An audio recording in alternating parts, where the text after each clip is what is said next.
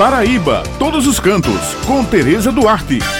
Bom dia, Josi Simão, bom dia, Maurício, e um bom dia especial a todos os ouvintes que estão com a gente aqui no Jornal Estadual. No município de Areia, região do Brejo, surgiu um modelo de hospedagem diferenciada. Isso mesmo, pessoal. Eu estou falando da hospedagem afetiva ou seja, a proprietária reside no local e recebe os hóspedes em sua própria casa como se fossem pessoas da sua família. Trata-se da Casa de Ana. Ela acomoda até 12 pessoas muito bem instaladas em seus aposentos. O local é bastante arborizado e cheio de placas com frases de motivação que dão uma sensação de conforto e tranquilidade. A proprietária do local, Ana Paula, conta que a ideia surgiu em um momento complicado da sua vida, onde ela se sentia muito sozinha.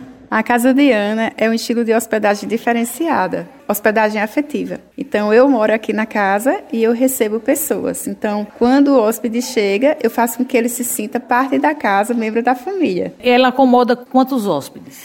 Até 12. Como é que surgiu a ideia de você implantar isso aqui? Depois do divórcio.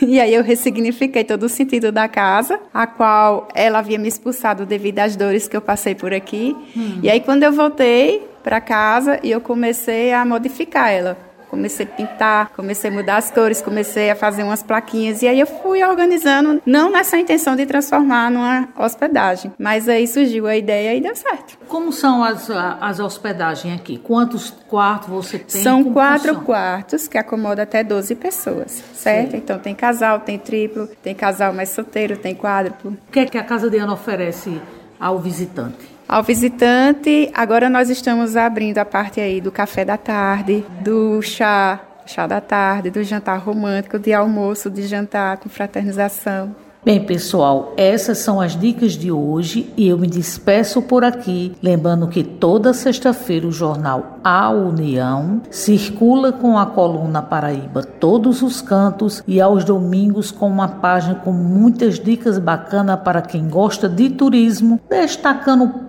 pontos em diversos municípios do nosso estado. Muito obrigada pela atenção de vocês e um final de semana abençoado para todos.